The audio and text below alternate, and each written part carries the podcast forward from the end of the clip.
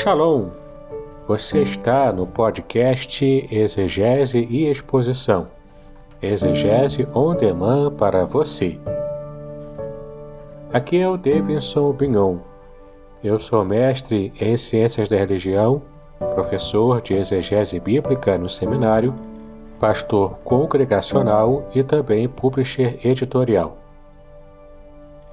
Eu ajudo pastores e líderes cristãos a fazer estudos bíblicos na igreja sem ter problemas com interpretações erradas. Então, se você está pensando em compreender a sua Bíblia com segurança, não deixe de assistir a mais episódios como este aqui. Muito bem, então assine o canal, acione o sininho, curta, comente e também compartilhe. Você poderá me dar uma força me ajudando a ampliar o alcance com os estudos bíblicos de qualidade na internet.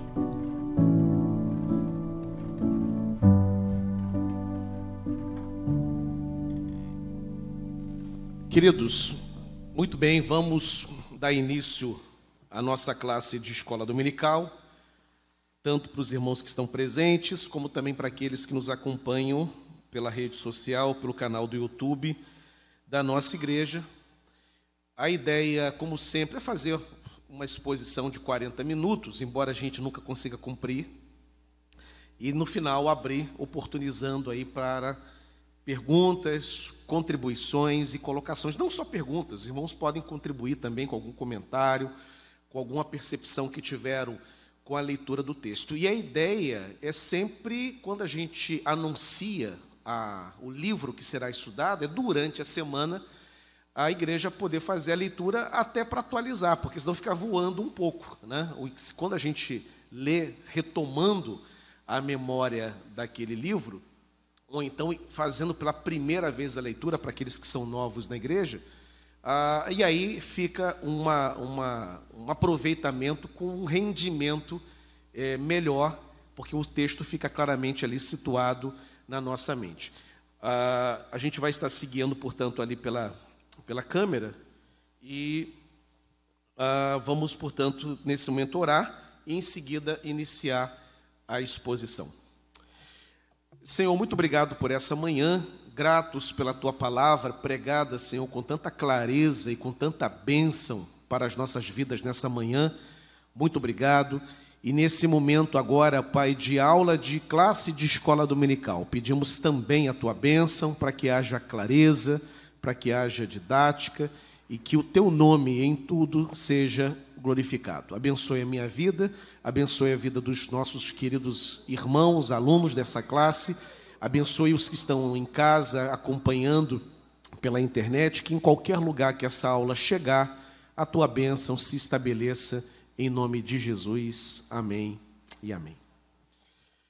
Bem, queridos, o nosso livro de hoje é o segundo livro do grupo dos históricos. Né? O primeiro foi Josué e agora o livro de Juízes, que é um período interessante uh, porque vai lidar com um período de transição, mas eu vou deixar essa abordagem sobre a transição histórica para um momento oportuno. Né? Antes, a gente situar com quem o livro de Juízes está lidando. Uh, é uma narrativa de muitos momentos históricos de opressão por causa dos povos que habitavam naquela região e que não foram banidos completamente, havia uma ordem de Deus de que o povo expulsasse os povos que ali habitavam, naquele contexto de Josué, quando Josué atravessa o Rio Jordão e batalha para conquistar aquela imensa extensão de terra. As conquistas acontecem, Josué se torna vencedor, há, em decorrência das conquistas, uma distribuição territorial, as tribos ganham as suas devidas eh, possessões, porém, muitos povos permaneceram morando perto de Israel. E o problema não era só essa residência próxima, o problema maior era o convívio. Era o convívio, era a proximidade do povo hebreu com esses povos. Alguns, inclusive, tendo relacionamento social, alguns, inclusive, se casando, o que era proibido pela lei de Moisés. Né? Então, aqueles povos que vão ser colocados agora são povos que persistem morando ali perto de Israel e que terminou com o tempo configurando um verdadeiro problema para a história da nação. Que povos são esses? Que serão povos, em alguns momentos, povos opressores. Israel vai ficar sob a opressão e depois Deus vai levantar líderes, que são chamados os juízes, para libertar o povo daquela opressão específica. Os povos são né, os mesopotâmios, como estão aí, os moabitas e filisteus. Os mesopotâmios, eles oprimem o povo de Israel por oito anos. Os moabitas e filisteus vão oprimir por 18 anos no primeiro momento. Os cananeus por 20 anos. Os midianitas, sete anos. Depois vai ter um período de usurpação. Um rei vai se levantar, um hebreu vai se levantar e vai reivindicar um reinado antes da hora, isso está narrado dentro do livro de Juízes, né?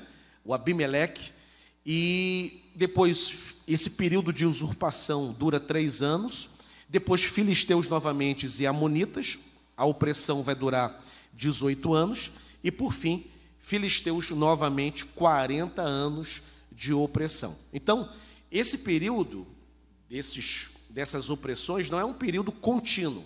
Havia o período de opressão, Deus levantava o juiz, o juiz vencia o povo que oprimia, se estabelecia um período de paz, um período de prosperidade, um período de obediência.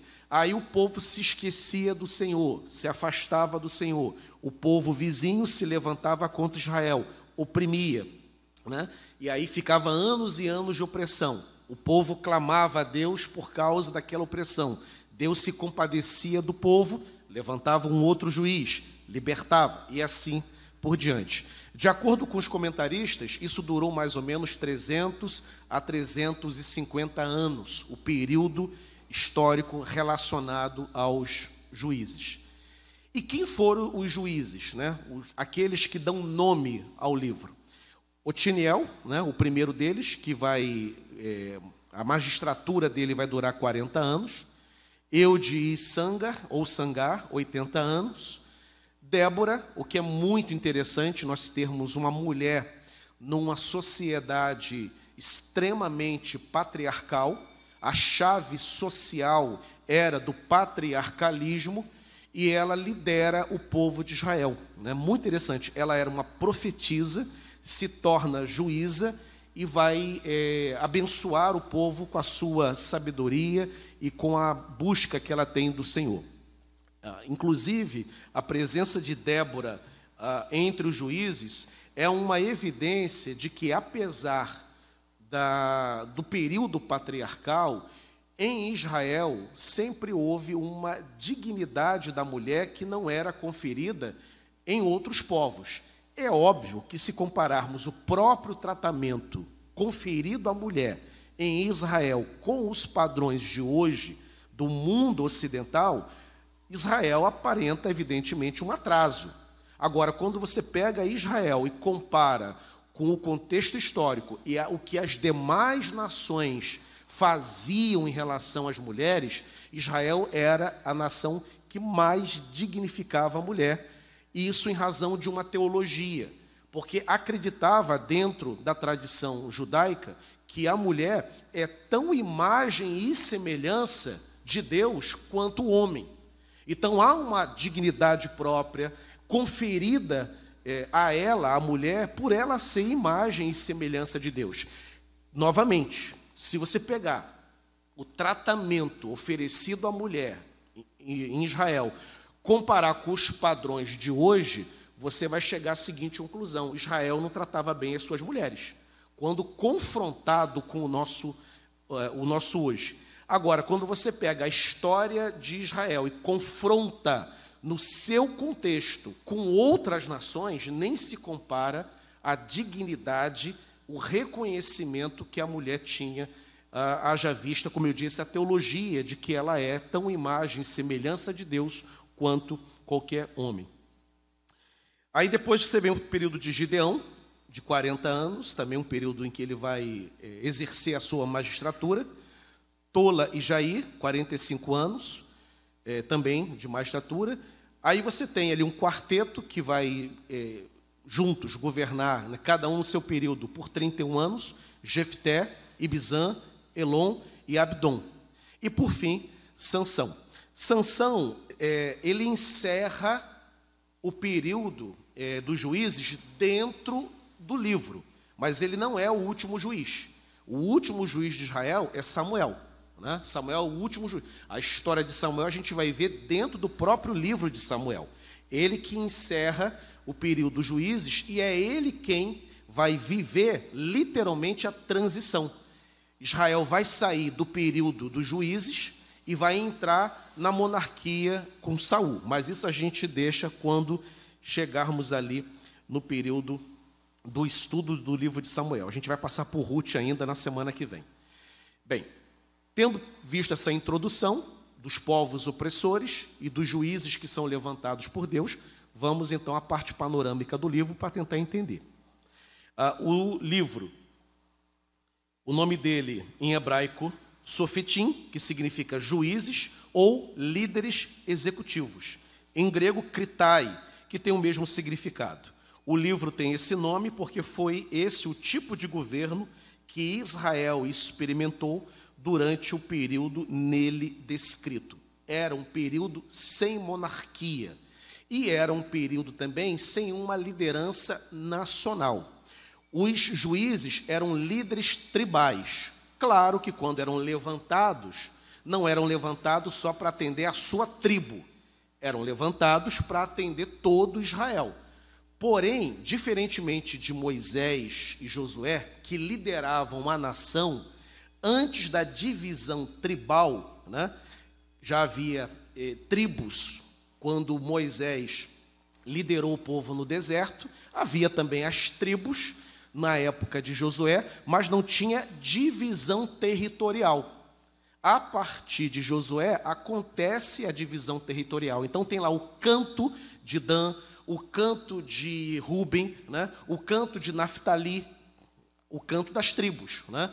E quando acontecia uma opressão, Deus levantava um juiz de uma dessas tribos e ele então liderava todo o povo de Israel naquele período da opressão. Né? Então, nesse momento, você não tem uma liderança nacional como a de Moisés e como a de Josué. Será providenciada uma liderança que se tornará nacional, que vem de uma tribo em razão daquela opressão histórica que estava acontecendo. O autor, quem escreveu, afinal de contas, o livro de Juízes? Ele é desconhecido, existe um debate na academia acerca da autoria, mas os estudiosos apostam, baseado em alguns argumentos, que tenha sido é, Samuel, ok? Data da escrita, em torno do ano 1000 antes de Cristo.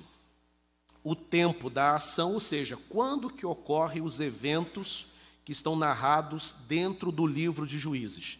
Abrange desde a morte de Josué, por volta de 1380 a.C., até o início da magistratura de Samuel, o último dos juízes. Um período aproximado de 300 a 350 anos, mais ou menos, foi o período que abarca os acontecimentos dentro do livro de Juízos. O verso-chave, né, que norteia todo o livro, naqueles dias não havia rei em Israel cada qual fazia o que parecia direito aos seus olhos. Essa é uma nota editorial que vai aparecer em alguns momentos, especialmente no final do livro de Juízes, né? Uma, um apontamento do que aconteceria no próximo período, que é quando a monarquia seria instaurada. O tema opressão e livramento, o povo é oprimido, e o povo é liberto. Né? Então você vai ter ali sete apostasias, sete opressões e sete livramentos, sete libertações. O que demonstra, inclusive, primeiro, uma enorme paciência de Deus com o povo. Porque Deus ouvia o clamor do povo, primeiro Deus não precisaria ouvir clamor nenhum, porque lá atrás ele disse assim: obedeçam, né? não desviem nem da direita, nem para a direita, nem para a esquerda. Cumpram a lei, obedeçam a lei. Mas o povo terminava, é, em algum momento, afrouxando na sua moral e desobedecendo a lei de Deus. E aí, em castigo àquela desobediência, Deus não protegia a nação contra o invasor. O invasor vinha e oprimia o povo. Né? Depois de um certo momento, o povo não clamava no início, não. O povo clamava depois, que quando a opressão estava atingindo um nível insuportável. Aí clamava. E Deus agia com misericórdia e levantava então um juiz para poder libertar. Então, os juízes é uma demonstração de como que Deus é paciente conosco. Qualquer um de nós se cansaria rapidamente de Israel, porque era impressionante a capacidade de errar. Parece assim, bem, aqui está o certo e aqui está o errado. Onde está o errado mesmo? Está aqui, então é para lá que a gente vai. E o povo provocando Deus o tempo inteiro, né? e Deus sempre sendo misericordioso, embora levantasse é, as nações vizinhas como sua vara para fazer o povo clamar, né? mas terminava sempre atendendo com bondade e misericórdia. Qual o conteúdo do livro? O livro expõe o que para nós? O relato do livro começa depois da morte de Josué e abrange de 300 a 350 anos em Canaã, sem outro líder à altura de Josué que é um debate que eu vou deixar para daqui a pouco, na, na, no momento da análise. Há um debate hoje se Josué cometeu um equívoco de não ter preparado um sucessor, de não ter preparado uma liderança à altura da responsabilidade que ele recebera de Moisés. Então, houve um erro da parte de Josué, aquilo foi uma contingência é, histórica o fato de não ter preparado uma liderança, teria que ter preparado, enfim, tudo isso aí a gente pode daqui a pouco debater. O povo, além da falta de liderança e total independência tribal e individual, esqueceu-se de duas mensagens fundamentais do Senhor para eles. A primeira, eles eram um povo peculiar e Deus tinha um propósito que era anunciar ao mundo por meio deles a existência do Senhor único e verdadeiro.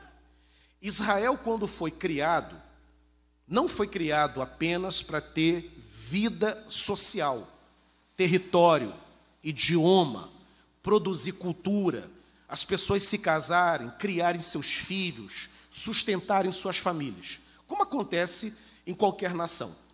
Ainda que esses expedientes todos, que são peculiares, a qualquer grupo social, produção de cultura, idioma, território, trabalho, propriedade, casamento, criação de filhos, Israel foi criado, acima de tudo, para ser testemunha do Deus de Israel a todas as nações. E isso implicava em separação, santidade, obediência. Mas Israel sempre se esquecia disso, sempre se desviava desse propósito. Terminava empolgado com os povos vizinhos, assimilava a cultura dos povos vizinhos e o que era pior, adorava os deuses dos povos vizinhos, deuses pagãos. E a Bíblia revela, portanto, que Deus nunca tolerou que o seu povo se prostituísse com outros deuses, com outro, com ídolos. E assim, e Deus sempre agiu repreendendo o povo. E eles deviam exterminar, a palavra forte, né? mas é isso mesmo, deviam exterminar os inimigos que habitavam aquela terra. Por que isso? Hoje em dia, isso é, seria visto como uma espécie de intolerância. Né? Por que, que havia na ética do Antigo Testamento esse cuidado com povos estrangeiros, né? de não se permitir, o povo estrangeiro ele podia viver lá, na sua região. O problema era o relacionamento com Israel e como que Israel assimilava, trazia para si o culto a essas entidades pagãs, a esses deuses pagãos. Isso Deus não queria. As demais nações deveriam ser evangelizadas por Israel. O contato não era proibido. desde que o contato fosse aproveitado para apresentar o Deus de Israel. Agora, não fazia isso permitir que nas imediações, nas adjacências do território, que os povos habitassem e com essa aproximação terminava tendo relacionamentos e trazendo o culto para o meio. Isso Deus nunca aceitou, nunca tolerou. Deus, irmãos, ele é zeloso. Palavra ciumento mesmo, né? Zeloso. E ele não tem só zelo de Israel, ele tem zelo de nós. Aleluia. Zelo de nós. Tanto é, e na nossa experiência cristã, a gente sabe como isso funciona.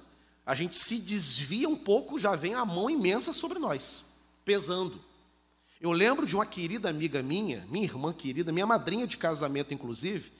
Eu lembro ela falando assim: Daura, eu não entendo, tem tanta gente aí que eu vejo na igreja, a gente participava da mesma igreja, pisando na bola, tendo uma vida horrorosa, e não acontece nada com eles. E aí a gente que leva a Deus a sério, a gente dá um, um errinho de nada, já vem Deus repreendendo com a gente. Eu falei para a irmã, glorifica o Senhor. Porque quando Deus ele tem, de fato, é, um compromisso conosco, quando somos realmente convertidos, Ele realmente não deixa a gente se desviar, não. Né? E eu já mencionei isso aqui, até numa pergunta que o Davi é, fez. Bem-aventurado o homem ou a mulher que são repreendidos por Deus quando eles pisam fora do quadrado. Se você vacila, vacila, vacila, vacila, e sabe que está vacilando, e nada acontece contigo, meu irmão, comece a se preocupar. Porque não é esse o padrão da Escritura. O padrão da Escritura, Antigo e Novo Testamento, é quando um filho de Deus, ele desvia, ele começa a fazer o que não é da vontade do Senhor, o que vem sobre a vida dessa pessoa é o pesar da mão de Deus para que ele se arrependa, para que ele perceba que ele perdeu a aprovação divina, que Deus não está aprovando os seus caminhos. O filho pródigo, por exemplo, ele tipifica isso, ele está muito bem dentro da casa do pai. Ele está bem, ele está próspero, mas aí ele se permite ouvir as profundezas do seu coração pecaminoso e ele decide dar uma volta. E diz o texto que ele perde tudo, ele, ele perde tudo, ele perde aí que gasta tudo, perde todo o seu freio moral, perde os seus recursos, perde a sua prosperidade.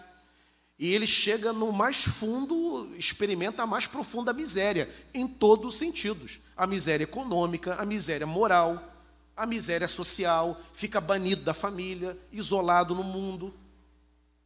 Isso é o quê? Por que, que ele, não, por que, que ele não prospera? Por que, que ele não vai adiante? Ele não prospera porque ele entra numa fase em que ele não conta com a bênção de Deus. Isso acontece com qualquer verdadeiro crente. Então, se porventura a gente se deixa vencer por um momento e, e a gente começa, a gente sabe, e, e tem uma coisa que acontece com crente. Todos nós sabemos quando nós estamos errados aquela luz vermelha lá no fundo, mais vermelha que a, que a camisa do Luiz e da Adriana, né? E da Renata. Aquela luz vermelha acende, a gente sabe que está errado. A gente sabe que deveria fazer algo que não estamos fazendo. A gente sabe que deveria evitar determinada direção e a gente, por alguma razão, a gente não evita. E esse incômodo é um incômodo do Espírito de Deus. E aí o que acontece? A gente persistir. Porque a gente persiste às vezes no erro. A gente sabe, mas estamos a fim de fazer. Estamos a fim de experimentar. Né? Aí vem o quê? Vem a mão de Deus. Se isso porventura acontecer conosco, bem-aventurado. Glórias a Deus. Agora, fiquemos todos nós preocupados se a gente está no erro, estamos na igreja, estamos colocando as mãos na obra de Deus, mas estamos todo frouxo, todo errado, não estamos no centro da vontade de Deus e nada está acontecendo, está tudo legal. Deus não está nos alertando. Israel vacilava, mas Deus levantava o quê? Como no Antigo Testamento, qual era a forma de Deus evidenciar a sua reprovação? Ele levantava uma nação como vara, como castigo. Olha, eu quero vida para vocês. Eu quero esse caminho aqui. Eu não sou um Deus carrasco, eu não sou tirano, nada disso. É que os meus pensamentos são maiores do que os pensamentos de vocês. Eu sei o que vocês precisam. Eu sei o que posso fazer por vocês, então eu quero vocês comigo. Eu não quero vocês lá, eu quero vocês cá. Agora vocês não querem, e como eu amo vocês, eu não vou deixar vocês se perderem. Então levantava como vara. Aí o povo, em algum momento, caía em si. Começava a fase de clamor. E aí o que, que Deus fazia? Deus ouvia o clamor do povo. Ele próprio provocava isso e ele se compadecia. Tanto não era um Deus carrasco, um Deus que ficava brincando com os outros, né? ora abençoando, ora retirando a benção. Ora joga na prosperidade, ora retira a prosperidade ora cura a enfermidade, ora joga a doença em cima. Deus não é isso. Agora, essas situações surgiam. E como ele tinha um compromisso de, de tratar do seu povo, ele então repreendia com a dureza da sua mão para o bem. Para o bem. Lembremos-nos sempre disso. Deus nos repreende sempre para o nosso bem. Ele não tem nenhum prazer em pesar a mão, mas ele assim fará sempre que ele precisar endireitar os nossos caminhos. O povo hebreu tipifica, representa muito bem isso. O povo de Israel misturou-se e contaminou-se com idólatras, e o resultado da desobediência foram opressões dos inimigos além de repetidos cativeiros, que se intercalavam com períodos de arrependimento e clamor, quando então o Senhor lhe suscitava um juiz que funcionava como uma espécie de libertador militar e magistrado civil para reconduzi-los aos caminhos corretos. E aí o povo passava por uma fase de obediência e aí contava com as bênçãos de Deus sendo derramado. O capítulo 2 do livro de Juízes, o capítulo 2 do livro de Juízes é uma síntese de todo o livro e explica porque o Senhor mesmo não expulsou os inimigos por eles. Santidade, não por extermínio do mal, mas por separação voluntária dele. Interessante aqui. O que o, o, esse tópico que foi tirado do livro do Ângelo Galhardi, que é o livro de, de referência teórica para as nossas aulas, o que, que ele pensa aqui é o seguinte: ah, Deus queria que o povo é, se separasse e, e vivesse de maneira santa. É óbvio que Deus poderia, Ele próprio, eliminar os inimigos que ameaçavam a saúde espiritual de Israel. Ele poderia. Ele poderia eliminar os inimigos que é, ofereciam riscos à integridade religiosa, espiritual de Israel. Mas Deus não fez isso. Ah, ele poderia eliminar, mas ao invés do Senhor eliminar com a sua mão forte, o que, que ele fazia? Não, o povo está aqui e o povo estrangeiro idólatra está ali do lado. E o distanciamento, o não compartilhamento de vida tem que ser voluntário, tem que partir do coração. Não pode ser porque eu estou o tempo todo protegendo, cercando Israel. Tem que vir da experiência individual de cada hebreu. E por isso, então, o Senhor é, não eliminou os povos que eram ameaça para Israel. Né? Isso tem muito a ver, irmãos, conosco. Né? Nós que somos pais, por exemplo, não adianta você ficar protegendo o seu filho o tempo todo do mundo. Não adianta. Não adianta você trancafiar o seu filho em casa, a sua filha em casa, porque o mundo é perigoso, o mundo é mau, o mundo pode desviar o coração do seu filho. Nós não estaremos 24 horas o tempo todo ao lado dos nossos filhos para protegê-los. Nós preparamos os nossos filhos para que eles enfrentem o mundo. E quando houver o choque de eh, visões, o choque de mentalidades, a mentalidade cristã que foi construída dentro de casa para o seu filho, quando ele se deparar no ambiente de trabalho, na escola, na faculdade, com os amigos, e houver ali um choque de mental, porque é isso que acontece. O seu filho convive com 30 crianças, das quais talvez 20 não sejam cristãs. E no término da aula, elas se encontram, por exemplo, no momento do intervalo. E ali existe troca de palavras, troca de visões. Israel, é, é, o que Deus esperava de Israel é que quando houvesse esse contato, Israel prevalecesse, porque conhecia o Senhor, conhecia a lei de Moisés, e não só conhecesse, como oferecesse à nação estrangeira a visão de Deus.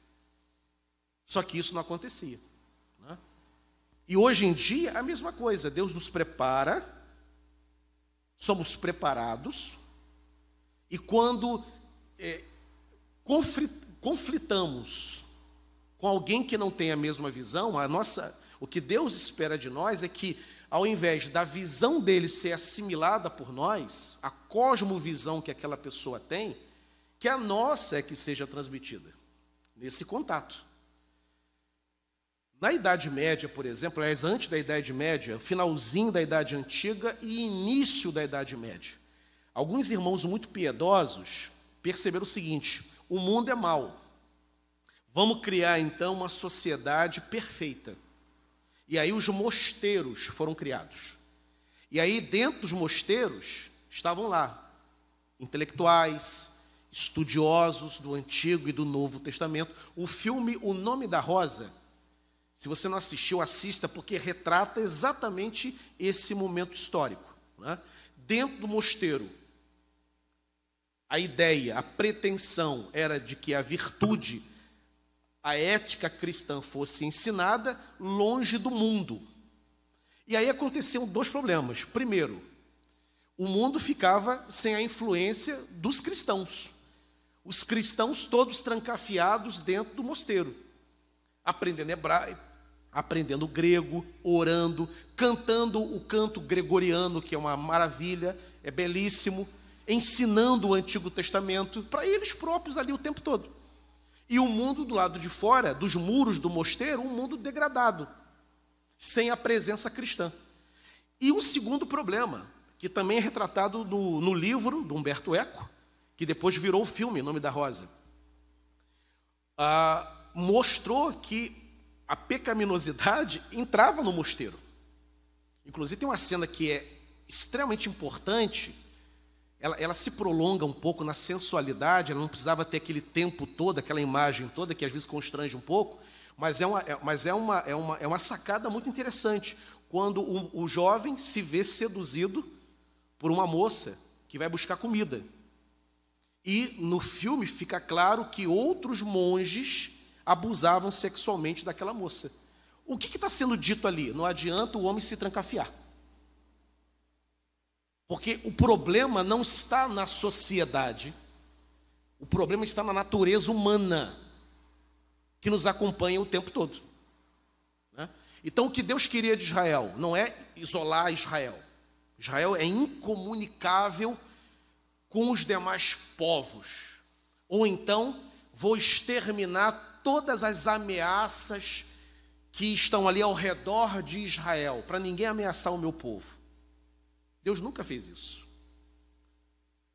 Que Deus queria é o seguinte: lá está o povo adorando Dagon, lá está o outro adorando Astarote, lá está aqueles que adoram os Balaíns. Nós estamos aqui adorando o Deus de Yahvé, adorando Yahvé. Vamos na direção desses povos apresentar o, Deus que criou os céus da terra, o único Deus verdadeiro. Era para ter contato. Mas um contato dessa maneira. Mas o que, que acontecia?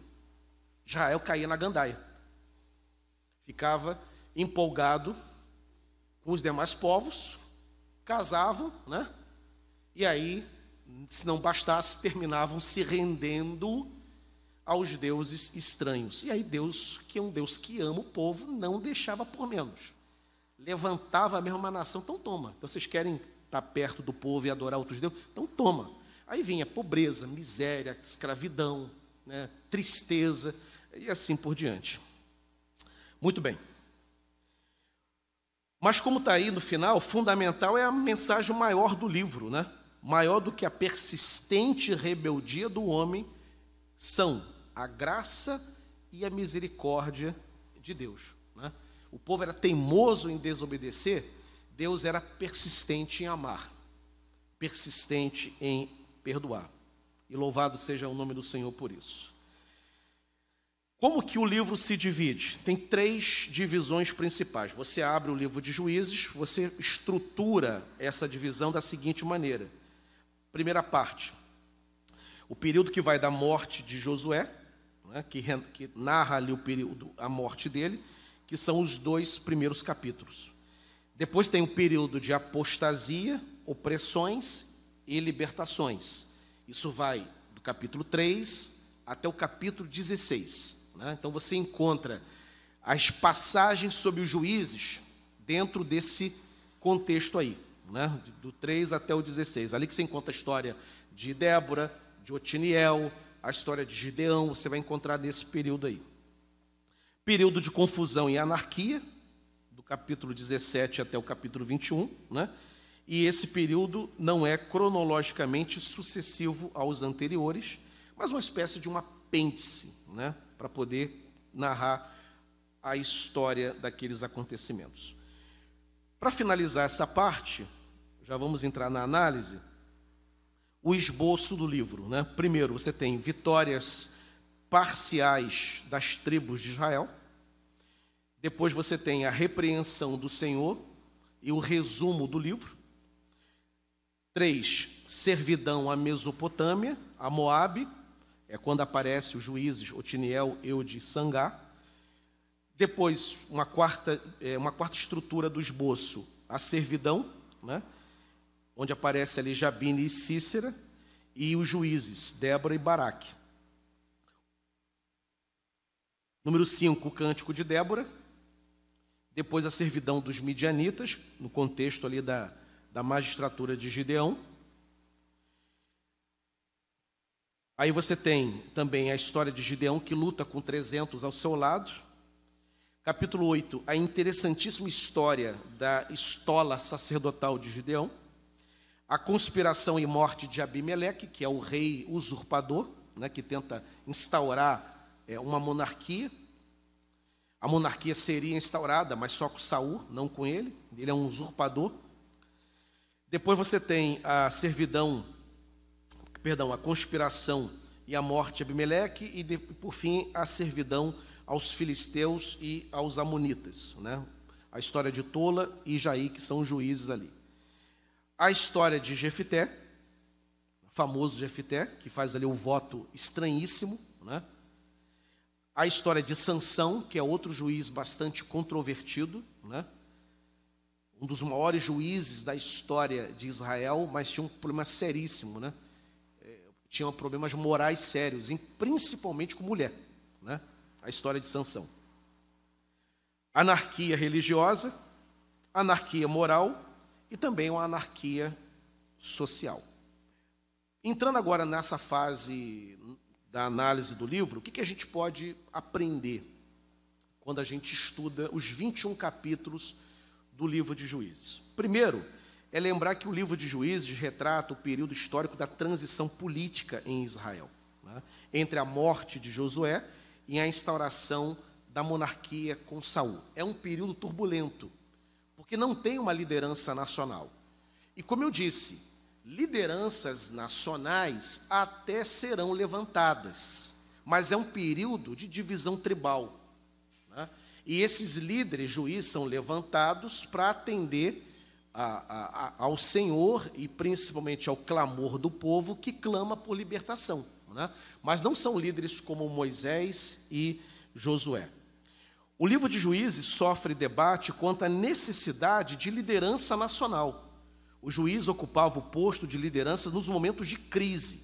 Eram líderes tribais, como eu disse. O, o livro é uma demonstração da necessidade de lideranças, uma exortação de que a falta de liderança é prejudicial para grupos sociais, seja nação, família, igreja, partidos políticos, clubes, associações e quaisquer outras instituições. Se tem uma mensagem que o livro de Juízes destaca para nós, entre outras, é que liderança é importante em qualquer grupo social. O povo não tinha uma liderança. Inclusive, a nota editorial de Juízes é uma nota provocativa. Né, quando diz que naquele tempo não havia rei em Israel, todos faziam o que bem entendia no seu é, coração. Né? Ah, há uma coisa que a gente precisa entender, como decorrência do estudo de juízes, é que não existe lugar vago em nenhum núcleo social. Lideranças sempre, de alguma maneira ou de outra, precisarão se manifestar. Na família, por exemplo, tem que ter liderança. Se não houver liderança na família, o que se estabelece é uma desordem familiar. O núcleo familiar pode ser um núcleo pequeno. Pode ser marido e esposa, tem que ter liderança. Pode ser marido e esposa com dois filhos apenas, ou com um filho apenas, tem que ter liderança naquele lá. Uma escola tem que ter liderança. Uma igreja tem que ter liderança. Um partido político tem que ter liderança. Né? Porque a, a, as lideranças, elas são inerentes a, aos grupos sociais. E Israel, naquele momento, precisava de uma liderança. Porque o povo sozinho terminava é, enfrentando é, dificuldades, terminava se, é, se perdendo é, em determinados períodos. Mesmo na época de Moisés, quando Moisés subiu para receber de Deus as tábuas da lei, e ele ficou afastado ali 40 dias, o que, que aconteceu com o povo quando ele se ausentou? Quando ele volta, ele encontra o arraial completamente desorientado, né, servindo ali ao, ao, bezerro de ouro. Né? Por quê? Porque a liderança ela é fundamental. Ah, não há é, na experiência essa coisa assim, não, aqui todos são líderes, todos nós mandamos, todos nós governamos, aqui é uma democracia. Isso não existe. Nem na igreja congregacional, que é uma democracia eclesiástica, quando a igreja se reúne numa assembleia para tomar uma decisão, nem na experiência congregacional é uma democracia absoluta. Você tem oficiais, você tem o pastor presidente, né? Ah, os assuntos que são tratados numa assembleia, houve uma pauta anterior selecionada. Né? O, há um estatuto que, inclusive, controla a própria realização da Assembleia. Se eu, como pastor presidente, trago cinco assuntos, aqueles são os assuntos pautados. Nenhum irmão pode, por exemplo, pastor, eu sugiro que aqui nesta Assembleia a gente trate de tal assunto. O que, que o estatuto diz? Quem convoca a Assembleia é o pastor e quem define a pauta é o pastor com os oficiais o irmão pode sugerir uma análise de um estudo de um tema. Mas a decisão não pode ser invocada na hora. Por quê? Porque o assunto não foi devidamente apreciado. Ou seja, não há em nenhum lugar essa ideia de uma democracia absoluta, onde todos, todos, não, aqui todo mundo lidera, todo mundo opina, aqui é uma democracia. To... Em casa, a Bíblia é clara, quem lidera são os pais. E dos pais, se formos ouvir a voz da Escritura, o pastoreio está nas mãos do marido. Ele é o cabeça do lar. Não são os filhos. E você tem hoje lares e que quem controla são os filhos. Detalhe, como eu disse no início aqui, não existe lugar vago. Se você não ocupar posição de liderança naquilo que você tem que liderar, se você não ocupar, alguém vai liderar no teu lugar. Numa casa, se o marido não lidera, a mulher termina liderando. Se ela não lidera, os filhos vão liderar. Se os filhos não lideram, a sogra vai liderar. O avô vai liderar. E eu costumo brincar que existem lares que a, a, o lar gira em torno do cachorro, né? Você só viaja se o cachorro puder ir.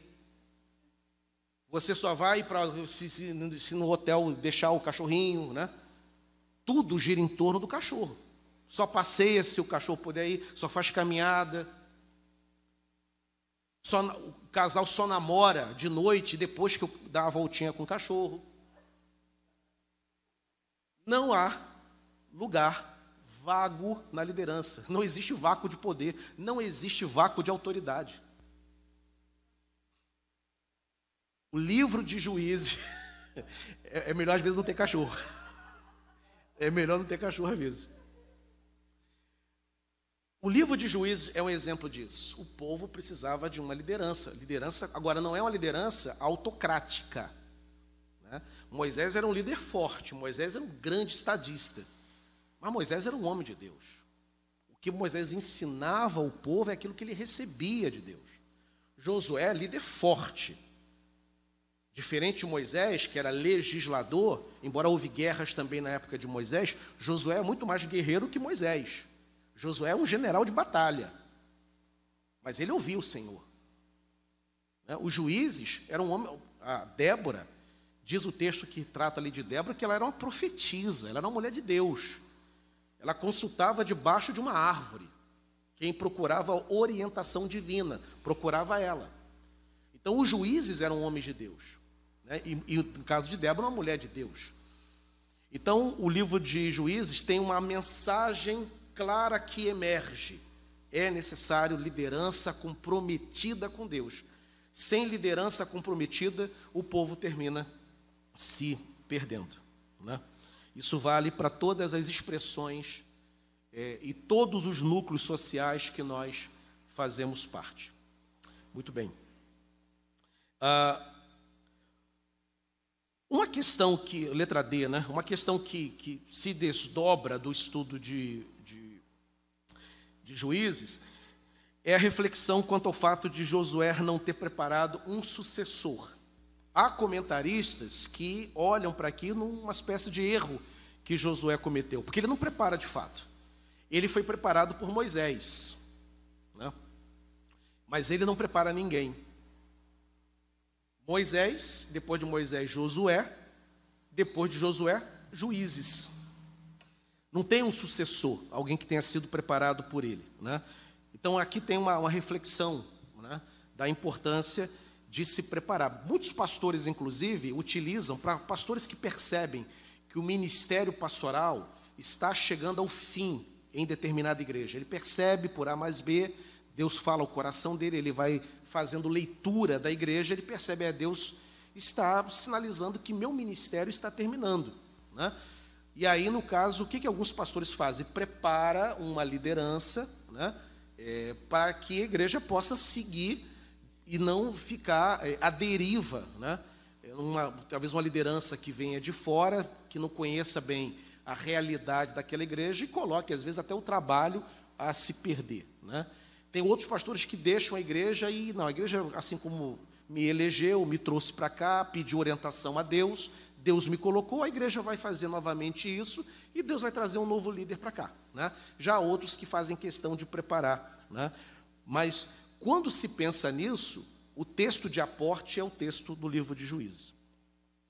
Destaca-se, letra E, no livro a importância das lideranças espirituais, pois o objetivo dos juízes era não só servirem como libertadores militares e governantes civis, mas também como instrumentos para manter a atenção das tribos à lei de Deus. Isso é fundamental. Né? Ah, o juiz, além de um, de um juiz, de um magistrado, né? e de uma espécie de governador, mas acima de tudo, ele exercia uma liderança espiritual. Por isso eram levantados por Deus, né? para que a obediência à lei de Deus pudesse de fato é, acontecer. Né? E líderes, juízes que vacilavam na sua espiritualidade, como é o caso de Sansão, que, como eu disse, tinha problemas morais seríssimos. Né? Ele fora anunciado pelo anjo para o seu pai e sua mãe, né? é, dizendo que ele seria, que ele na, iria nascer, que ele seria um nazireu, um separado, mas é, Sansão tinha um problema muito sério, principalmente com o sexo oposto. Né? Era um galanteador. E aí, e, e, e os seus galanteios, a, a, sensualidade que foi um ponto fraco no ministério dele, levou ele à ruína ah, quando aquela tragédia aconteceu com ele, dele é, ser capturado pelos filisteus, naquela trama com Dalila, e ele morre, inclusive, derrubando as colunas do templo de Dagon. Né? O livro expõe, o livro expõe a relação de obediência com as bênçãos de Deus. O povo, quando obedecia, era abençoado. O povo, quando se desviava, vinha a mão de Deus. E a mão de Deus tirava a proteção. E a nação vizinha, adversária, cativava é, o povo. Né?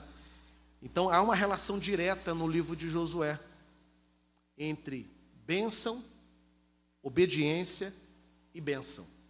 Desobediência e consequência, para não falar maldição, né? desobediência e consequência das, deso, das desobediências. Né? Consequ... Desobediência e as consequências dessa desobediência. Os períodos históricos de opressão foram antecedidos pelo abandono dos caminhos do Senhor. Isso está bem claro lá, capítulo 3, verso 7 e também verso 12, capítulo 4, verso 1, capítulo 6, verso 1, capítulo 10, verso 6 e também capítulo 13, verso 1. Os juízes também é uma lembrança, o livro, né? também é uma lembrança permanente das renovadas misericórdias de Deus, pois sempre que o povo clamava, Deus atendia, concedendo ao povo de Israel um libertador. Então, pergunta-se muito, né? Onde está a graça de Deus no Antigo Testamento? Porque no Antigo Testamento eu só vejo lei. É, nunca. Graça só está no Novo Testamento. Nada a ver. Isso é um erro brutal que se comete contra a Escritura. A graça de Deus está ali, ó, encharcada nas páginas do Antigo Testamento. O livro de Juízes é um livro de graça, é um livro de misericórdia. Porque se você for olhar é, o, o que o povo merecia, era castigo mesmo. Porque Deus havia dito para Josué: Josué, conduz o povo, ensina para o povo a obedecer a minha lei, a não se desviar nem para a direita, nem para a esquerda, e eu serei com eles. Ensina isso, né? geração após geração. O que eu fiz lá, tirei vocês do, do Egito com grande poder, abri o Mar Vermelho, abri o Rio, o Rio Jordão, dei vitória a vocês. Né? Ensina isso. O povo era ensinado, mas o povo se esquecia. Né? E aí o povo sofria, sofria sobre a opressão de um povo vizinho que conquistava a liberdade e impunha sobre o povo uma, uma ditadura. Né? Aí o povo clamava. Olhando friamente assim, você diz assim: ah, se, eu fosse, se eu fosse Deus, eu não perdoava, não, porque são castigos, são erros é, é, intencionais, recorrentes. Irmãos, ai de nós, se Deus não perdoasse também, não tivesse a mesmíssima paciência conosco. Quem aqui não desobedece a Deus? De alguma maneira. Todos nós, a começar pelo pastor, estaremos fulminados nesse exato momento, nessa manhã de domingo, se não fosse a graça de Deus. Porque por mais que a gente obedeça aqui e acolá, tem muito do que a gente não faz em relação ao que Deus espera de nós. Muito, muito, muito. Por causa da nossa natureza pecaminosa. E, entretanto, Deus exerce uma paciência imensa conosco imensa. Então, o livro de Juízes não é um livro de lei. Você tem críticos do Antigo Testamento, né, que vai dizer: não, eu não gosto do Antigo Testamento, é, é, é sangue puro, é violência, é guerra. Né? Mas a guerra não tem nada a ver com Deus. A violência nada tem a ver com Deus. Tem a ver com o povo. Tem a ver com as nossas escolhas. Tem a ver com a nossa própria desobediência. Agora, Deus está sempre ali, ó, atendendo, sendo misericordioso. O povo clamava e Deus. É... Eu gosto muito da expressão, que é uma expressão que é aplicada para Deus, para mostrar a tristeza profunda de Deus. Né? Deus se arrependia do mal que intentava fazer e não o fez. Né? Como, no, por exemplo, no caso de. Eu estava nessa. Ontem, minha última, meu último exercício né, espiritual da noite foi ouvir a mensagem que o reverendo Davis pregou há um ano atrás. Né? Uma mensagem maravilhosa sobre a, a, a aprovação de Abraão, né? Gênesis 22. E ele cita é, na sua mensagem a passagem de Nínive com Jonas, né? que Deus falou que ia arrebentar com o povo de Nínive. Né? E Jonas não queria ir para Nínive. E não queria ir para Nínive por quê? Porque era um rebelde sem causa? Porque era um carnal? Porque era um cara, é, é, ele queria curtir Tarsis? Ele não queria ir para Nínive, porque ele avaliava o seguinte: eu conheço o Senhor, eu sei quem Deus é. Esse papo de que ele vai arrebentar, botar a mão e vai destruir, eu já conheço. O povo vai se arrepender e ele não vai punir. E eu, Jonas, não quero que isso aconteça. Eu não quero que o povo se arrependa e eu não quero ver o povo abençoado por Deus. E por quê? Porque os ninivitas eram um dos povos mais violentos, mais sanguinários, mais cruéis do Antigo Testamento. As principais máquinas, os principais instrumentos de tortura foram criados pelos nenivitas. Por exemplo, uma das mortes horrorosas que aconteciam antigamente era por é, empalar, né? O que era empalar? Né? Pegava um, um escravo, pegava um soldado da nação, dos povos guerreando, o soldado derrotado era trazido numa arena pública, diante dos olhos de todo mundo, pegava-se uma estaca com a ponta fina, fincava essa estaca no chão, tinha ali uma espécie de um suporte, de um andaime, pegava esse soldado vivo, erguia ele sobre a estaca e colocava pelo reto esse, esse soldado. Era, era, isso era empalar o inimigo. Era uma das mortes mais cruéis. Inclusive, a, a, a lenda né, do Conde Draco é, o, é, é, é em cima do Vladimir Draco, que era chamado o Empalador, o Empalador da Romênia. Né? Ele matava os seus inimigos empalando os seus inimigos. Né? Os ninivitas praticavam isso. Esquartejamento. Pegava, por exemplo, uma carruagem de cavalo, né? duas carruagens, uma para lá, outra para cá. Amarrava o braço e amarrava a perna. E atiçava os cavalos. Os cavalos, um ia para um lado, outro ia para o outro, e o tronco despedaçava. E as vísceras, as tripas, ficavam ali. Eram os ninivitas. Pegar um, um soldado e queimá-lo vivo, em óleo quente, jogá-lo no caldeirão de óleo vivo. Eram os ninivitas. Aí, o que, que Deus faz? Jonas, olha como anda aquele povo ali. Olha o grau de pecaminosidade. Olha o nível de imoralidade. Olha o ódio entre eles. É razoável isso? Vai lá, prega, eles vão ouvir, irão se arrepender e eu vou perdoá-los. Aí, Jonas, Eu? Aquele povo ali, não. Eu discordo do Senhor. Eu discordo do Senhor. Esse povo não merece ser perdoado, esse povo merece o um inferno. Todos eles ir para os quintos dos infernos e pagar toda a maldade praticada.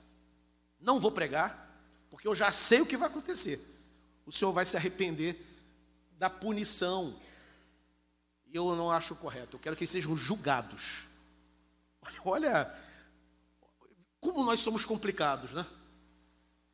Aí ele foge. Mas aí Deus não deixa fugir, gente, com essa história, né? E ele é colocado ali, tem que pregar, contra, prega com raiva, mas prega. Prega com ódio. Eu fico imaginando a pregação dele, né? Deus amou o mundo, como ele estava pregando, com ódio. E o, e o que ele previa aconteceu, o povo se arrepende. Existe ali um jejum nacional, um jejum nacional tão grande, né, que eu lembro de um pregador pentecostal da Assembleia de Deus chamado Luiz Novaes.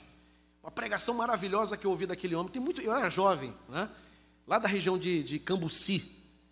Ele dizia o seguinte: o jejum foi tão poderoso que até os animais jejuaram. Porque no livro de Jonas, nem os animais comem. O decreto do rei tira a, a ração dos animais. Aí ele dizia assim, ele falando, né, ilustrando o sermão naquele melhor estilo pentecostal. Irmãos, quando o galo cacarejava de fome, aquilo era uma oração. Quando o cachorro latia de fome, aquilo era uma oração. Aquele jeito bonito né, dos, dos bons pregadores pentecostais. Né? E aí acontece o que, o que Jonas previa. Deus olha, vê a nação arrependida se cobrem de saco e cinza, e Deus então perdoa. E aí o Senhor fala para Jonas: Jonas, olha só, como é que eu vou matar 140 mil pessoas, 120 mil pessoas, que não discernem entre a mão esquerda e a mão direita? Irmão, se Deus teve misericórdia de Nínive, Deus não teria misericórdia do seu povo? se Deus tratou bem Nínive, que não era povo dele? Ele não vai tratar bem Israel? Quando Israel se arrependeu? Se Deus teve misericórdia de Nínive, ele não vai ter misericórdia de nós então? Quando por alguma razão a gente incorre num caminho de erro, de frieza,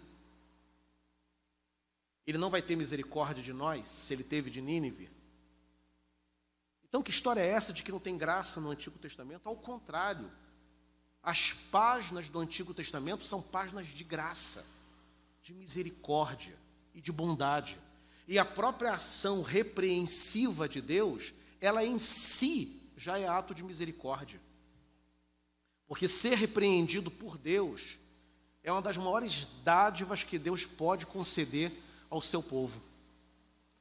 Quando Ele nos repreende, quando ele retira a sua mão protetora de nós e ele deixa que nós sejamos atingidos por causa dos nossos erros, e aí nós caímos em nós, né? o homem cai em si, ele está sofrendo porque ele desobedeceu, aquilo é terapêutico, aquilo é pedagógico, e Deus está trazendo ele para perto novamente. Imagine se Deus abençoasse o filho pródigo, ele saiu da presença do pai, da influência do pai e prosperou. E encontrou uma mulher maravilhosa, e casou, e teve filhos. Não voltaria nunca. Agora, quando ele perde tudo,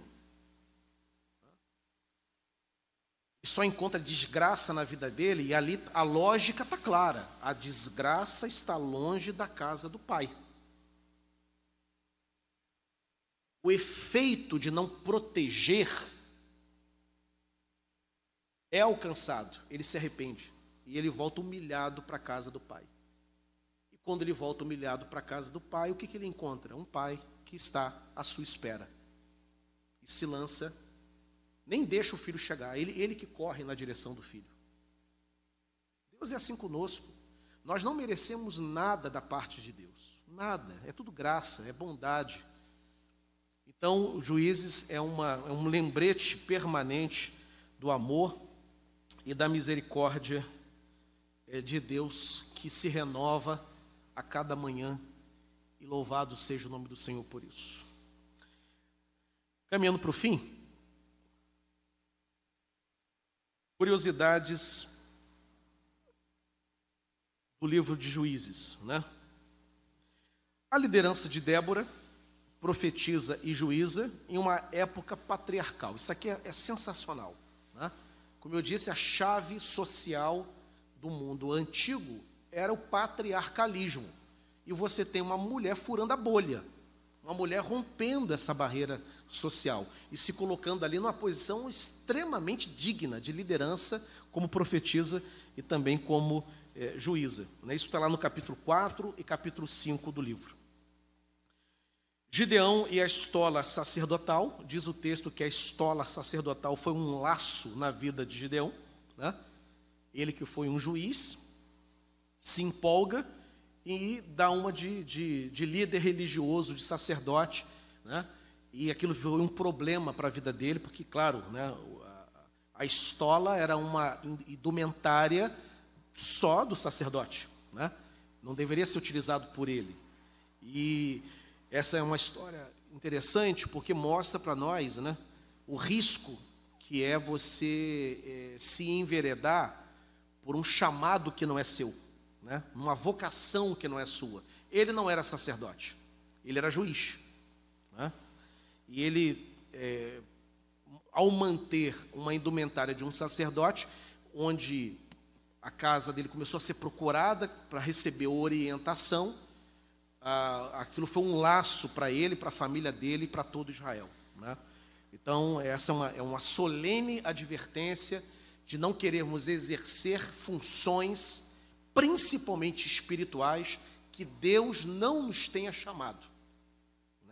Né? Nada de querer bancar profeta sem ser, nada de querer dar uma de pastor se você não tem chamado pastoral, nada de querer tentar ser alguma coisa que Deus não tenha te comissionado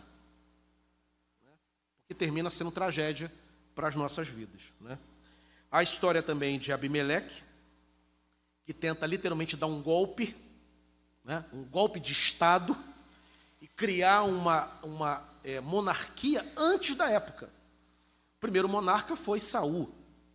E ele tenta criar uma monarquia e ele é reconhecido por alguns que seguem, né? E aquilo foi um problema também para Israel, uma guerra civil depois vai ser deflagrada ali.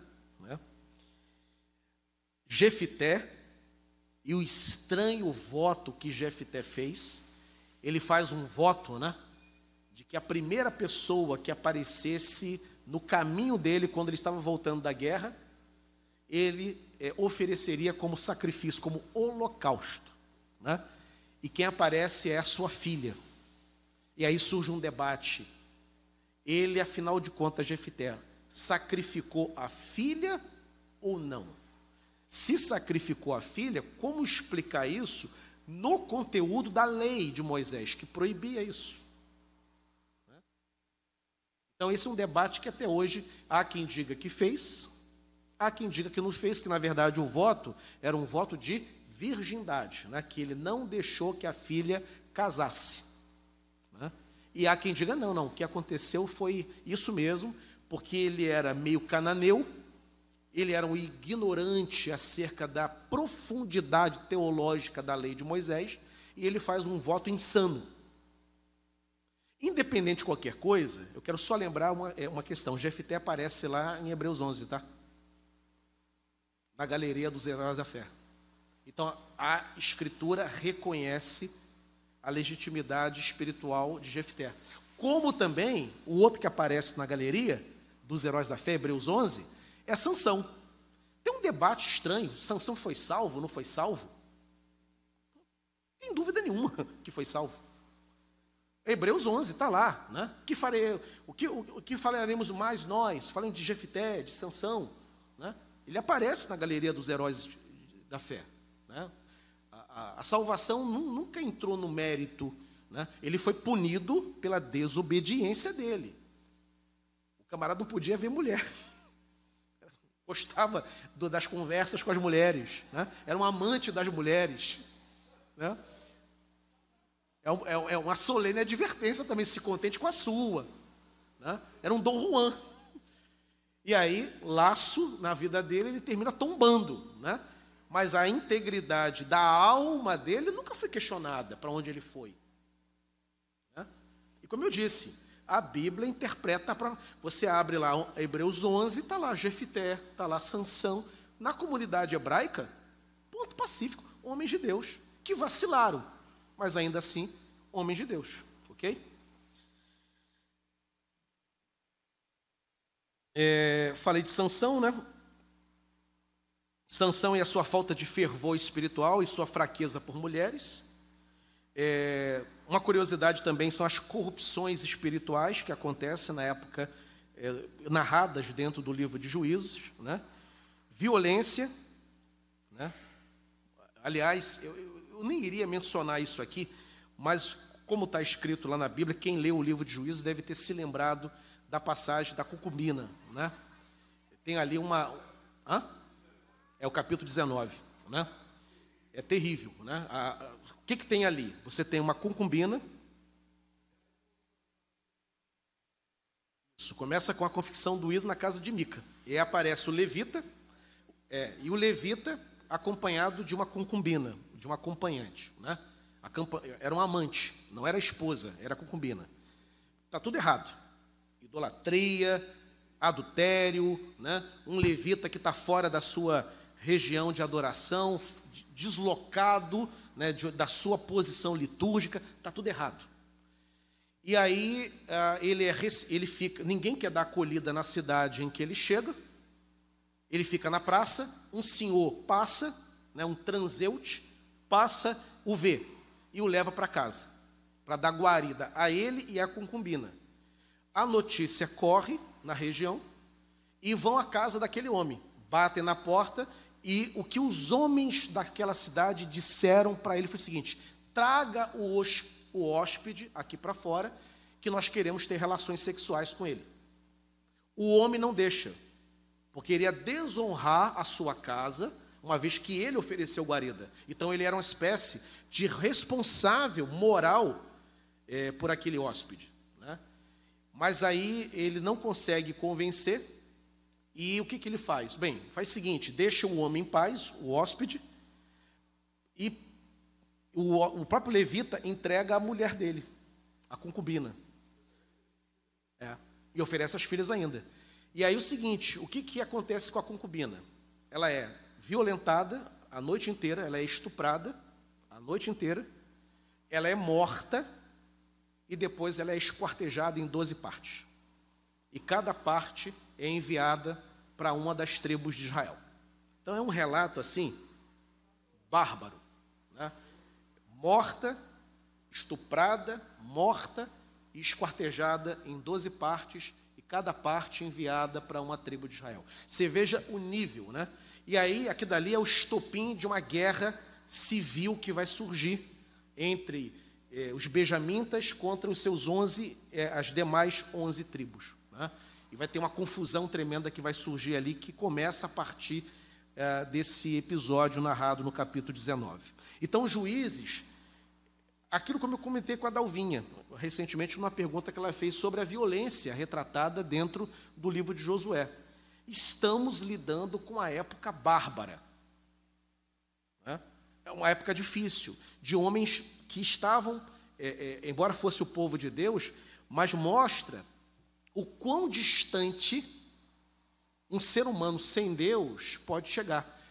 O quão longe um homem, um grupo, um povo, uma nação, né, pode chegar se desobedecer é, ao Senhor. Lembrando o seguinte, uma pergunta que é feita, né? Como que a Alemanha, a Alemanha luterana, a Alemanha de Lutero, a Alemanha da reforma protestante, a Alemanha cristã, subscreveu o nazismo nas décadas de 30 e 40, e o povo alemão todo aderiu àquele genocídio que foi proposto por Hitler. Né? É possível alguém que, ainda que conheça o Senhor, possa ir muito longe e chegar à beira de um abismo? O livro de Juízes mostra que se ficarmos longes, surdos para Deus, podemos cometer as coisas mais bizonhas que a natureza humana é capaz de produzir. Ok? Deixa eu terminar aqui. A instrumentalidade de Deus por meio de homens falhos. Mensagem poderosa, mensagem poderosa que emerge do livro de Juízes. Né? Essa ideia que a gente tem assim, de que líderes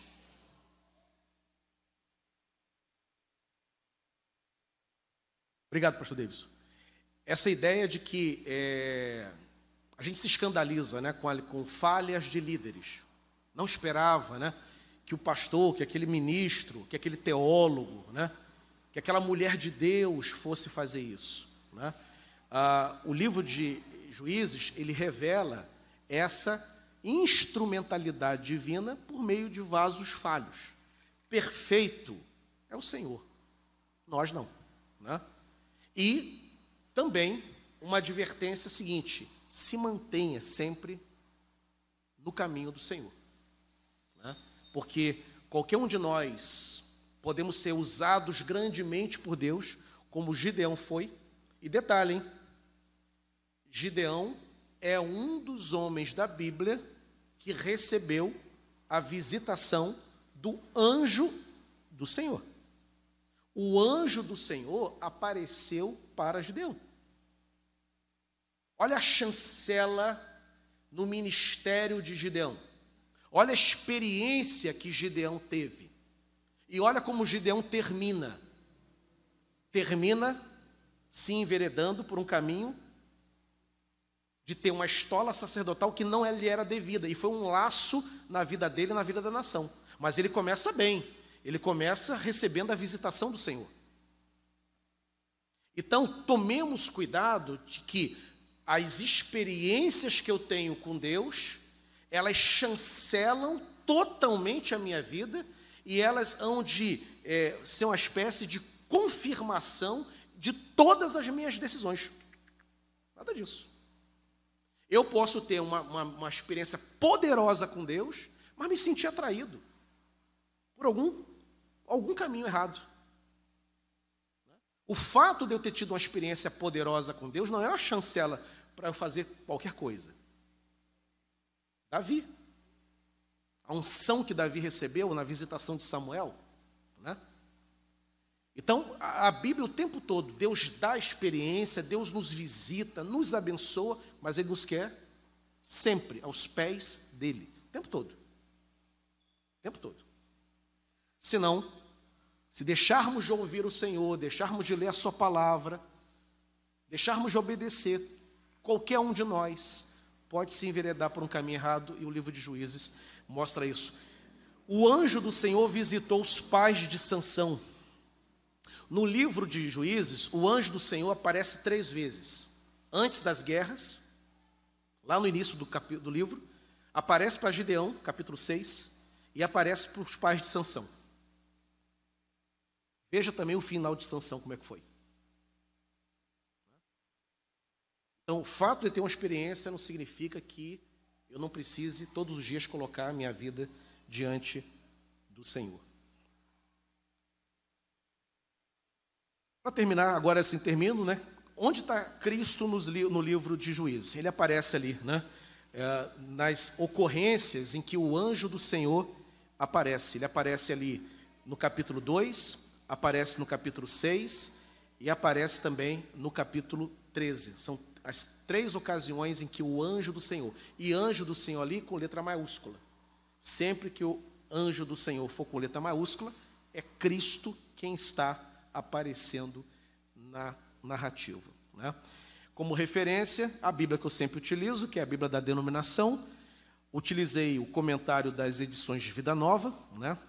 do Arthur Candle e também do Leon Morris. E o livro base, que é o livro do Anjo Galhardo. Ok? Então aqui a gente termina a nossa exposição. Quero saber se há alguma colocação, alguma pergunta. Andréia, Bruno, também ali Eric. Começando pela seminarista, depois ali o Eric, o Bruno.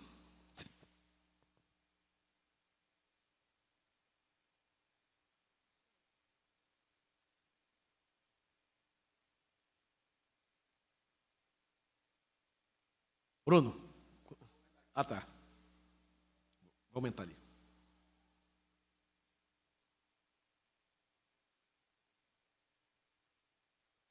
Oi. Pastor, a gente é, percebe que assim, é, muitas vezes a gente fica procurando por um líder, procurando por alguém que nos lidere, para que nos dê respostas, para que a gente não tenha que tomar decisões, para que a gente tenha o outro fazendo isso pela gente. Porque é mais cômodo, é mais prático e até porque se der errado eu tenho alguém para apontar e dizer que o erro não foi meu. Os orientou errado. É. E a gente vê isso acontecendo com o povo de Israel.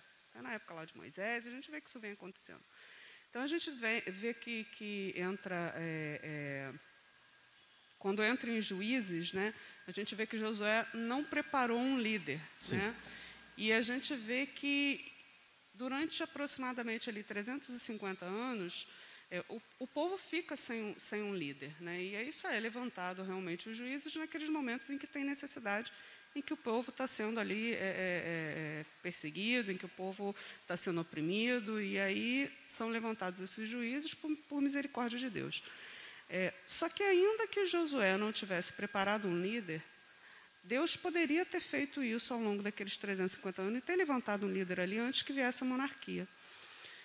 Por que Deus não faz isso? Porque Deus permite que aquele, aquele tempo se cumpra na, na, na, na, vida do povo dele, que aquele tempo se cumpra até que venha a monarquia. Qual era o propósito de Deus? Deus até levanta esses líderes que são os próprios juízes. Todos os juízes, o texto inclusive diz isso, né? Que Deus levantou, é a expressão que aparece ali. Deus levantou Tiniel, Deus levantou é, Débora, né? Ah, levantou Jair, etc. e tal. Né? Então, Deus respondia oferecendo ao povo uma liderança e preparando né, para outro momento histórico. Ah, Israel, desde o início, inclusive o próprio reinado de Saul, né, ele vai ser, inclusive, disputado por comentaristas. Né? Há comentaristas que vão dizer o seguinte: a, a monarquia era um desejo do povo ou, ou era um desejo de Deus? Né? Porque Deus é o rei de Israel. Né? Deus é o, é o, verdadeiro rei de Israel. Né? Então há comentaristas que dizem que era uma contingência histórica e nem mesmo uma vontade divina, porque o rei é o próprio Senhor. Né? Agora, o povo precisava, por razões óbvias, né, de uma liderança que pudesse ser localizada, uma, de, uma liderança territorial, e Deus prepara esse cenário para o tempo de 350 anos depois, quando Saul vai levantar. Saul não é o, o, o líder, né, o rei, é, de acordo com o coração de Deus. A bênção vai estar sobre Davi e depois a bênção vai estar sobre Salomão, né, que representa o auge é, do reinado de Israel, né, apontando inclusive para o reinado messiânico, o reinado de Jesus. Então, assim, Deus até fez, ele até levantou líderes, mas o momento histórico ali não era ainda propício a essa liderança monárquica, como se vai ver 400 anos depois é, com Saul. Né? Ah, Deus vai preparando o cenário, preparando o território para chegar a esse momento histórico. Ok? Eric.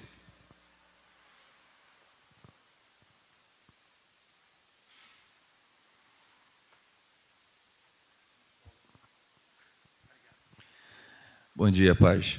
Rapaz, bom dia. É, uma coisa que sempre me tive dificuldade nesse texto e, relacionei com, com uma dificuldade de hoje em dia é entender é, essa responsabilidade e consequência nos três níveis, nos níveis individual, de um grupo e de liderança. Era um povo, como no, na nota de comentário que você apontou, que não tinha uma liderança global, assim, né? Então, a aplicação da lei de Deus acabava sendo dificultada e o povo é, tomava as ações de acordo com o seu coração, como é nos dias de hoje, a gente não tem um, um presidente ou um líder global teocêntrico, não temos assim, então a lei basicamente vai de acordo com, a, com o que a pessoa coloca no seu coração. É, e aí o que, o que um, um, nesse grupo que é, quando um se voltava a um Deus de um outro povo, não era todo Israel. Era que um, dois, três, quatro que, se, que faziam isso. E mesmo assim o peso vinha sobre todos. E inocentes pagavam por isso, até que se fosse levantado um juiz.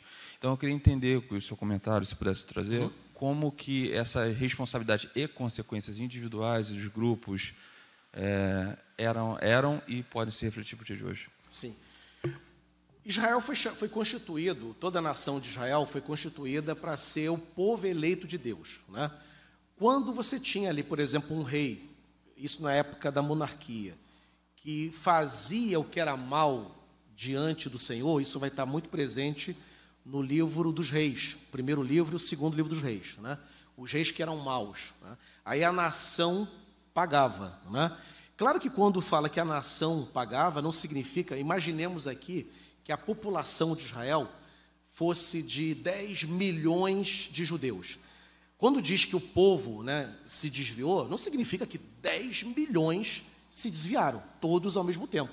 Significa que as representações principais e grande parte do povo se desviou a ponto de Deus permitir que uma nação estrangeira se levantasse e oprimisse. Né?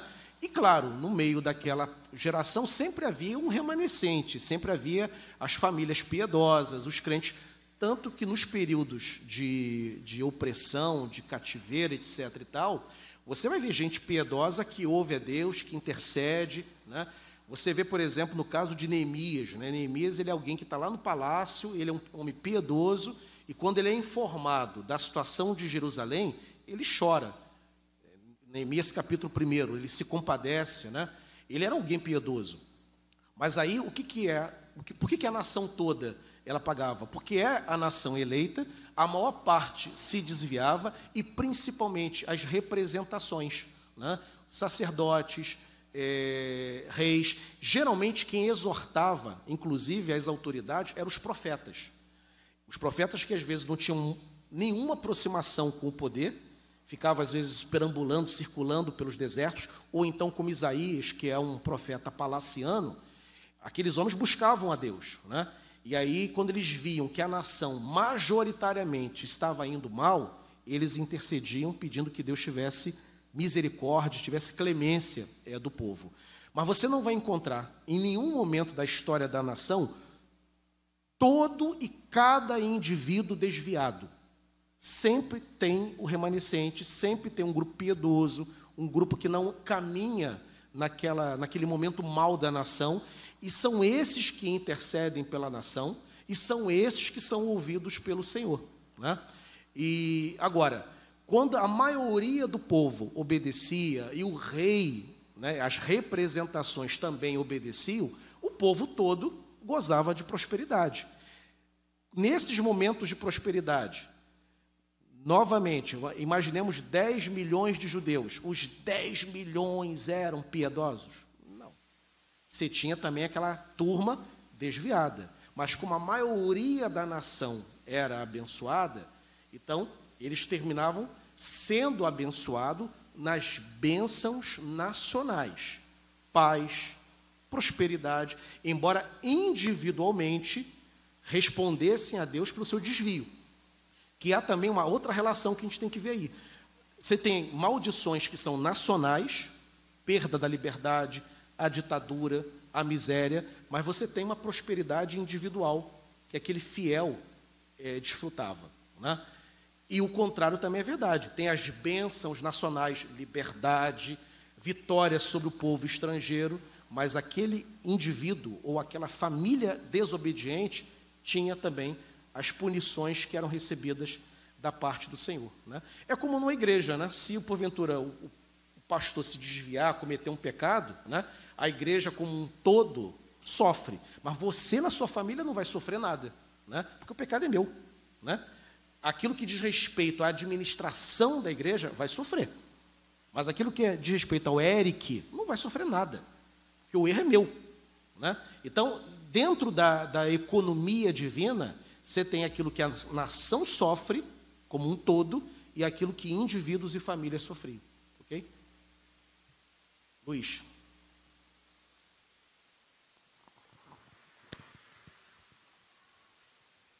É, eu até comentei com o pastor Davidson que o vi falar numa live com um outro pastor hebraísta da igreja presbiteriana, pastor D'Angelo, que por acaso conheci, viemos a conhecer recentemente. Ele Sim. esteve lá na loja, ele é de Vassouras. É muito boa a live, eu gostaria que, você, que todos pudessem procurar, o pastor pode dar o um endereço melhor na internet. Sim. Ele, ele cita uma coisa que é o nível de interpretação nessa live da, do texto. Sim. Os níveis, as gradações, você vai avançando do nível mais básico, aí vai conseguindo ver nuances no texto, e isso é, é, é, é da, da, forma hebraica de interpretar. Isso acontece também conosco. E, e sobre essa coisa de como interpretar e como o texto vai te influenciando e vai te abrindo horizontes dentro eu tenho experimentado isso lendo a Bíblia em outros dois idiomas. Sim. Eu quero aprender depois grego e hebraico, porque eu percebo que realmente vão fazer toda a diferença, porque tem coisas que ficam ocultas mesmo. Infelizmente é assim que é. Eu gostaria que fosse diferente, mas não. não eu, eu experimentei isso com, com, com o espanhol primeiro e agora com o inglês. Estou muito chocado. Falei isso com o senhor ainda há pouco. Uh, essa questão da não produção de um novo líder, Otiniel foi feito em casa, ele era sobrinho. Ou seja, parece que está oculto ali, mas não, não está oculto, está bem revelado que a, a, a, formação desse líder posterior foi feita dentro de casa, no, no, no sobrinho. Não, não, não, se declara se Josué teve ou não filhos. Eu não, não, não, não consegui chegar a essa conclusão, porque não é dito nem que não teve, nem que teve. Mas a, a impressão é que não teve. Pode ser que não tenha tido. Ah, essa coisa dos,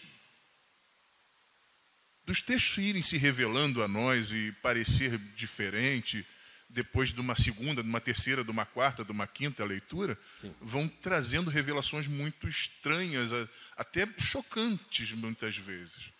A, a questão, de voltando ao 19, a impressão dá que parece que é um exídio, um extermínio da própria tribo de Benjamim, que tomou para si que todos aqueles que praticaram o tal ato estavam certos.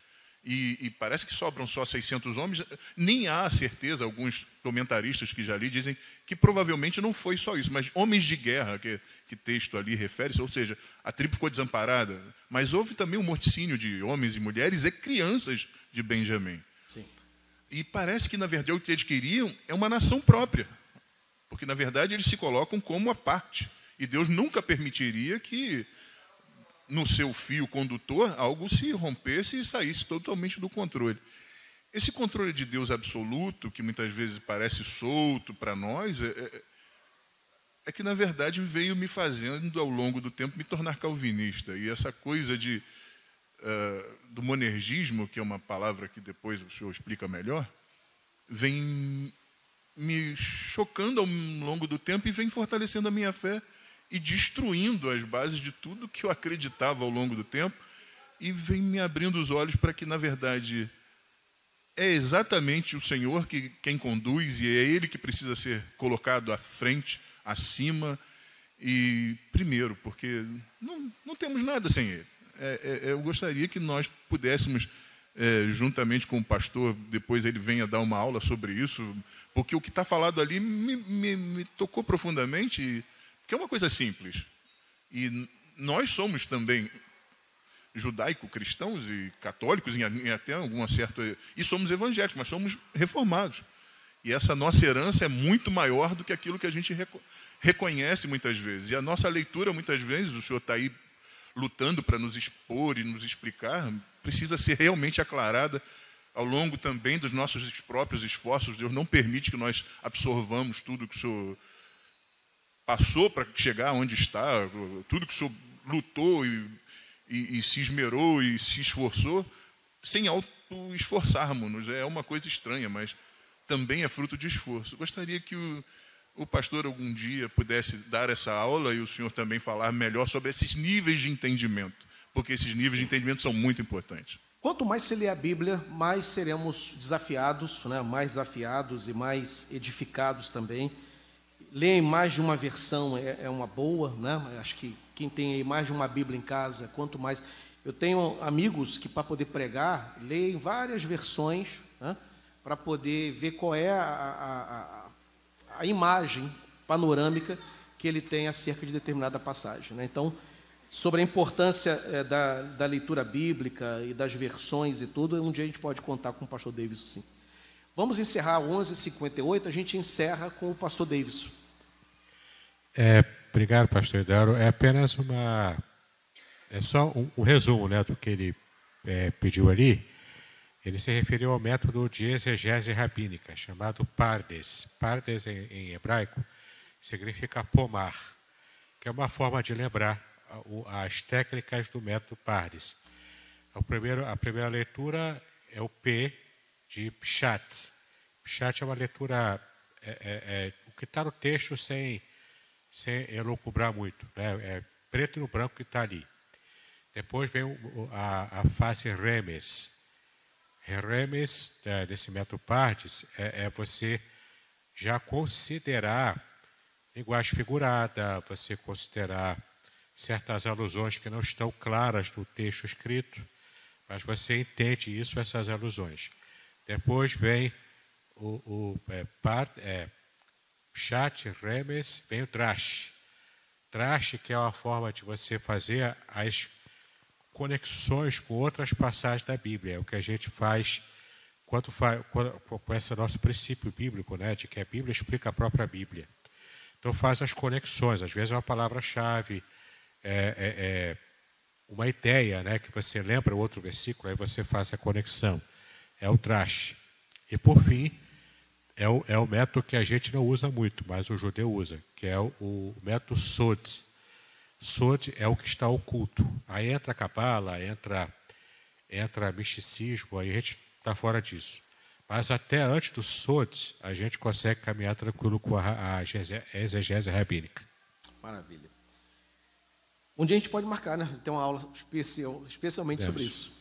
Vamos orar então, queridos. Eu pedir a Márcia, que está do lado então do pastor Davis, que faça essa oração, encerrando a nossa escola dominical e ficando com a mensagem principal do livro, né? Deus é misericordioso, Deus é paciente, Deus ele nos ama tanto e ele vem sempre ao nosso encontro quando devidamente clamado, e sempre que nós clamarmos, nós encontraremos a misericórdia do Senhor. Essa é a grande mensagem do livro de Juízes. Márcia, por gentileza. Pai, nós te louvamos, ó Deus, por essas maravilhas, ó Deus, que foram faladas aqui, Senhor. É um privilégio, ó Deus, poder ouvir, ó Deus, a tua palavra, um privilégio, ó Deus, poder estudar, ó Deus, a tua palavra. E assim, ó Deus, é, nós crescemos, ó Deus, nós te conhecemos melhor como Deus único e verdadeiro, como Amém. Deus misericordioso, como Deus amoroso, como um nosso Pai.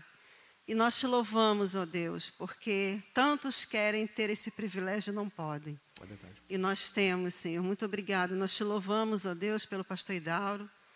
Usa o teu servo a cada dia, Senhor, como um anjo da tua igreja, Amém. Pai. Que ele seja, Deus, coberto, ó Deus, pela tua graça, Amém. pela tua misericórdia, ó Deus, pelo teu amor. Que a tua mão de poder esteja sobre ele a cada dia, sobre a sua família, sobre a vida também, ó Deus, do Davis, ó Deus, como pastor auxiliar. Amém, Senhor. Usa os teus servos, ó Deus, para a glória do teu nome, Senhor. Leva-nos em paz, ó Deus, para os nossos lares e que à noite, ó Deus, possamos retornar aqui com os nossos corações, ó Deus, abertos, ó Deus, e gratos, ó Deus, por receber, ó Deus, mais uma vez a tua palavra e te adorar, Senhor. Obrigada por tudo, ó Deus, em nome de Jesus. Amém. Muito bem, agora o que eu gostaria de ver é a sua participação. Entre em contato comigo, compartilhe a sua experiência comigo e quem sabe até se você enviar em formato de áudio, eu possa aproveitar a sua experiência para apresentar no próximo episódio do podcast Exegese e Exposição. Eu sou Davidson Bignon e eu ajudo pastores e líderes cristãos a fazer estudos bíblicos da igreja, sem terem problemas com interpretações erradas. Se você então está pensando em compreender a sua Bíblia com segurança, não deixe de assistir a mais episódios como este aqui. Então, Assine o canal, acione o sininho, curta, comente e também compartilhe. Ajude-me a ampliar o alcance com estudos bíblicos de qualidade na internet. Que Deus abençoe os seus estudos, paz e bênçãos sobre a sua vida.